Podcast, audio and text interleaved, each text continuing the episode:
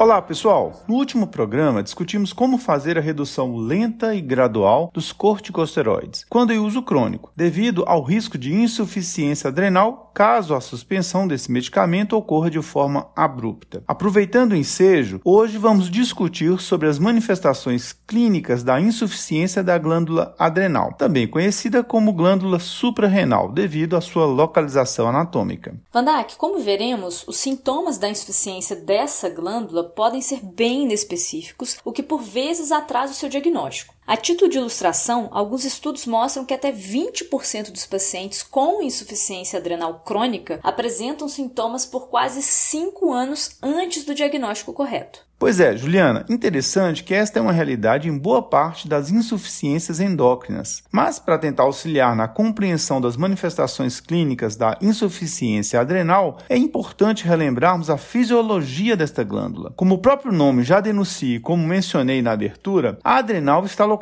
na cavidade retroperitoneal, logo acima dos rins, e ela se divide em dois compartimentos principais: a medula, de posição mais central, responsável pela produção de catecolamina vitaminas como adrenalina e noradrenalina, e o córtex, que por sua vez se subdivide em três zonas, sendo a zona glomerulosa, que é mais externa, onde ocorre a produção de mineralocorticoides, como aldosterona, em seguida a zona fasciculada e reticular, onde são produzidos os glicocorticoides e os esteroides sexuais, respectivamente. Isso, Vandak. É interessante comentar também que as zonas fasciculada e reticular possuem íntima relação com o eixo hipotalâmico hipofisário, ou seja, o hormônio liberador da corticotropina, representado pela sigla CRH, produzido né, no hipotálamo, ele alcança a hipófise anterior que produz e libera o ACTH, ou hormônio adrenocorticotrófico. Este hormônio, por sua vez, chega ao córtex da adrenal e o estimula a liberar glicocorticoide e esteroides sexuais. De forma inversa, os hormônios produzidos pela adrenal fazem um feedback negativo na secreção de ACTH e CRH, ou seja, reduzem a liberação destes hormônios, né,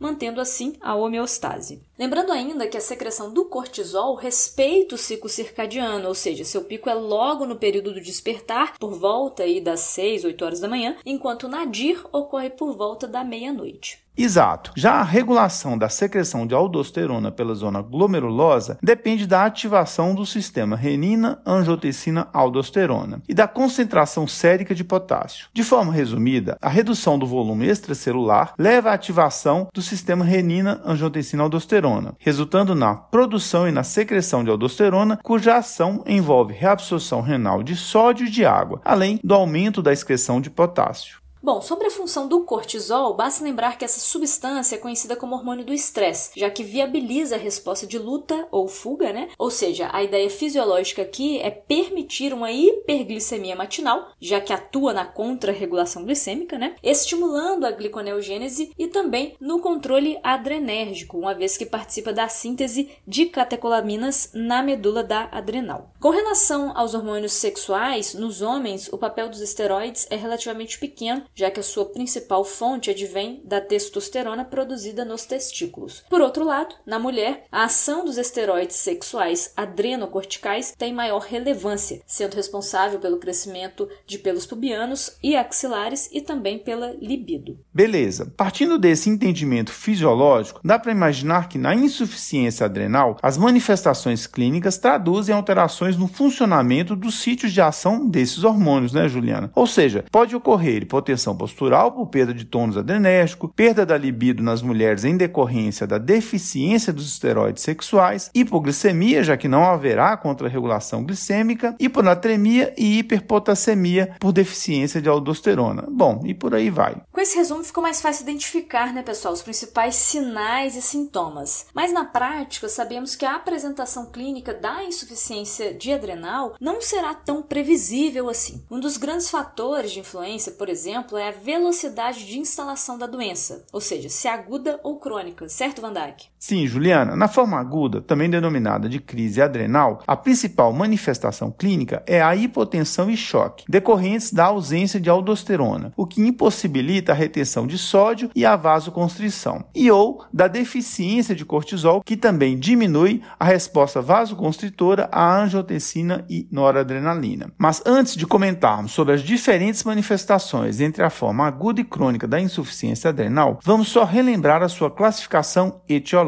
Denomina-se perda primária, conhecida também como doença de Addison, quando o acometimento for diretamente glandular. Já quando a desregulação ocorrer no eixo hipotálamo hipofisário por deficiência de ACTH, ou seja, na hipófise, classifica-se como insuficiência adrenal secundária. E por fim, quando ocorre no hipotálamo, ou seja, da produção de CRH, aí vai ser terciária. Isso. Pessoal, nosso objetivo hoje não será adentrar na especificidade das causas da insuficiência adrenal, mas a título de informação, as principais causas de insuficiência adrenal primária incluem a adrenalite autoimune, correspondendo a 70 a 90% dos casos, em associação ou não a outras doenças autoimunes, como por exemplo a síndrome poliglandular autoimune. A apoplexia suprarrenal e infecções também representam aí, né, causa de insuficiência primária. Aqui é importante atentarmos para tuberculose, para a coccidioidomicose, histoplasmose, criptococose, dentre outras infecções. Já a insuficiência adrenal secundária, ela vai ter como principal causa a suspensão abrupta da terapia com corticosteroides, isso após o uso crônico. E aqui fica a dica, né, do nosso último episódio sobre como fazer a retirada gradual dos corticoides. Outras causas que podem dar a insuficiência secundária incluem tumores hipotalâmicos e hipofisários, infiltrativas e complicações cirúrgicas locais. Para quem não pegou, deixaremos no blog da Curing uma tabela com as principais causas. Bom, voltando às manifestações clínicas da insuficiência adrenal em sua forma aguda, como falamos, a hipotensão e o choque serão os principais sinais, sobretudo quando não houver uma causa aparente, como por exemplo, quando não há choque hemorrágico ou cardiogênico claros. Aqui é importante mencionar que uma sepse pode deflagrar a agudização de uma insuficiência adrenal de caráter crônico, uma vez que impõe ao organismo uma situação de estresse. Exato, Vandak. Outros sinais e sintomas também podem acompanhar a insuficiência adrenal aguda incluem náuseas ou vômitos, dor abdominal, mimetizando inclusive abdômen agudo, hipoglicemia e febre, né, de origem até então inexplicada. Distúrbios iônicos como hiponatremia, hipercalemia, que é a hiperpotassemia, né, ambas em decorrência da deficiência de mineralocorticoide, além de azotemia e eosinofilia, são distúrbios possíveis. Como podemos perceber, sintomas e sinais bem inespecíficos, né? Bom, comentando agora sobre a insuficiência adrenal crônica, Juliana, quais seriam ou quais seriam as manifestações clínicas mais comuns? Então, as manifestações clínicas mais frequentemente observadas, e aqui é praticamente em 100% dos casos, incluem a fadiga generalizada e a anorexia, tanto nas causas primárias como nas causas secundárias, e cuja consequência inevitável será a perda de peso, né? Mas essa perda de peso, pessoal, ela pode ser tão sutil em alguns casos que passa até despercebida. Outras manifestações muito comuns incluem náuseas e vômitos, como na forma aguda,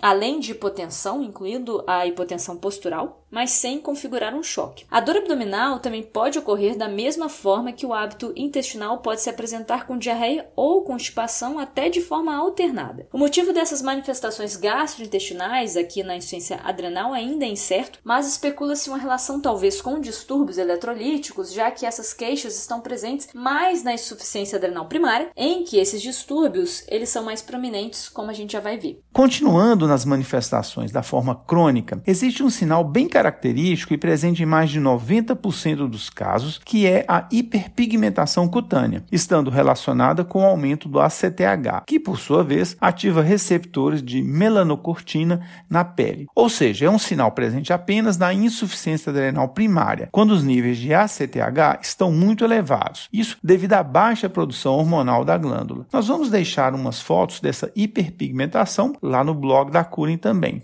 Ótimo, Vandak. Só um detalhe, pessoal: o vitiligo pode ocorrer também na insuficiência adrenal, além da hiperpigmentação que comentamos, em decorrência de destruição autoimune dos melanócitos dérmicos, ou seja, só estará presente na causa autoimune dessa insuficiência. Bom, outras manifestações menos comuns que podem acontecer incluem a calcificação da cartilagem auricular, um sinal que acomete apenas homens e denuncia também uma doença de longa data, desejo e ingestão excessiva de sal, além de distúrbios psiquiátricos como depressão, irritabilidade, negativismo, dentre outros. Sobre as alterações laboratoriais esperadas na insuficiência adrenal, a hiponatremia é de longe o distúrbio mais frequente e decorrente da ausência de mineralocorticoides e de cortisol, o que leva a uma perda de sódio e de água livre. A hiperpotassemia pode estar presente, mas é bem menos comum e ocorre apenas na insuficiência primária, ou seja, quando não há produção de aldosterona. Só relembrando que a aldosterona promove reabsorção de sódio e, em contraposição, excreção de potássio, ou seja, quando estiver deficiente, como aqui na insuficiência adrenal primária, ocorrerá o contrário. Hipoglicemia pode ocorrer, sobretudo, se jejum prolongado, uma vez que a gliconeogênese estará comprometida e é mais comum na insuficiência adrenal secundária, ou seja, quando não há ACTH para promover liberação do cortisol. E do ponto de vista hematológico,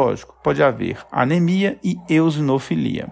Pessoal, como falamos, nosso objetivo hoje era discutir as manifestações clínicas que permitam levantar a suspeita da insuficiência adrenal. Uma vez suspeitada, a avaliação endocrinológica e o diagnóstico por meio de dosagem hormonal e da resposta ao estímulo de ACTH farão parte aí da investigação. Bom, fecha pra gente então com um resumo, Vandak. A insuficiência adrenal decorre da diminuição da produção de cortisol, aldosterona e ou de hormônios sexuais, envolvendo tanto causas primárias como secundárias. As suas manifestações podem ser bastante inespecíficas, o que por vezes retarda o diagnóstico. Na forma aguda, a hipotensão e o choque são as manifestações mais comuns, seguido de náuseas e ou vômitos, além de dor abdominal, que pode ser inclusive intensa. Febre de origem determinada também pode se fazer presente, e aqui lembrar que a sepse pode ser um fator precipitante dessa condição. Já quanto às manifestações da forma crônica, a hiperpigmentação cutânea é um sinal muito característico quando a insuficiência suprarrenal for primária, já que decorre da ação do ACTH aumentado isso pelo feedback positivo. Além disso, fadiga, anorexia e perda de peso também são frequentemente encontrados. Do ponto de vista laboratorial, a hiponatremia é o principal distúrbio, sendo a associação com hiperpotassemia presente quando a insuficiência for primária, isso devido à deficiência de mineralocorticoides. Por fim, hipoglicemia, anemia e eosinofilia também podem ocorrer.